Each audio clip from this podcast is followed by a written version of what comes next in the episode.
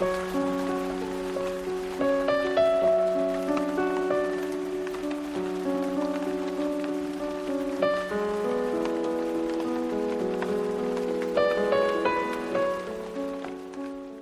爱的听众朋友，晚上好，这里是 FM 二三八五九零，诗样的天空，我是你的朋友兰兰。听到淅淅沥沥的雨声，我想你一定猜到了，今晚我要为你读的是戴望舒的《雨巷》。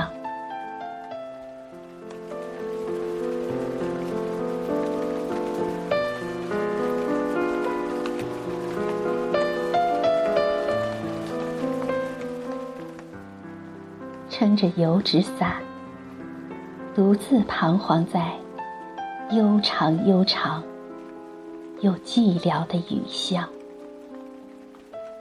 我希望逢着一个丁香一样的结着愁怨的姑娘，她是有丁香一样的颜色，丁香一样的芬芳。丁香一样的忧愁，在雨中哀怨，哀怨又彷徨。他彷徨在这寂寥的雨巷，撑着油纸伞，像我一样，像我一样的默默视触着，冷漠。凄清又惆怅，他默默的走近，走近，又投出太息一般的眼光。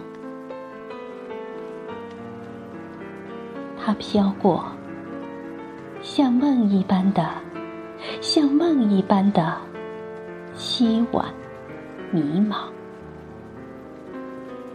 像梦中飘过一只丁香，我身旁飘过这个女郎，她默默的远了，远了，到了颓皮的篱墙，走进这雨巷，在雨的哀曲里，消了它的颜色，散了它的芬芳。消散了，甚至他的叹息般的眼光，丁香般的惆怅，撑着油纸伞，独自彷徨在悠长悠长又寂寥的雨巷。我希望飘过一个。丁香一样的结着愁怨的姑娘。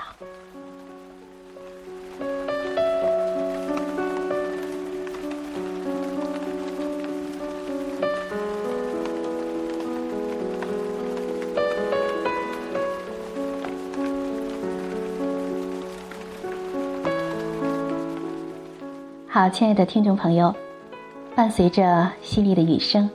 刚才为你读的是戴望舒的《雨巷》。《雨巷》是戴望舒的成名作和前期的代表作，他也曾经因此赢得了“雨巷诗人”的雅号。这首诗写于一九二七年的夏天，当时全国处于白色恐怖的时期。戴望舒因曾经参加了进步运动，而不得不避居于松江的友人家中，在孤寂中咀嚼着大革命失败后的幻灭和痛苦，内心充满了迷惘的情绪和朦胧的希望。《雨巷》这首诗，就是他的这种心情的表现，其中交织着失望和希望。幻灭和追求的双重情调，这种情怀在当时是有一定的普遍性的。雨巷运用了象征性的抒情手法，诗中那狭窄阴沉的雨巷，在雨巷中徘徊的独行者，以及那个像丁香一样结着愁怨的姑娘，都是象征性的意象。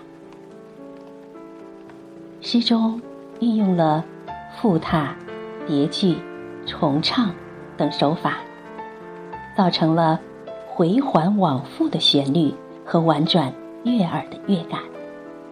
因此，叶圣陶先生称赞这首诗为中国新诗的音节，开辟了一个新的纪元。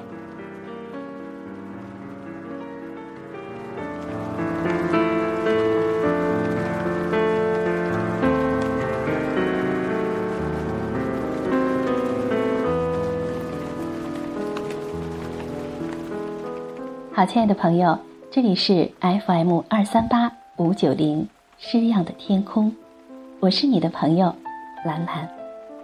已是午夜时分，祝你晚安。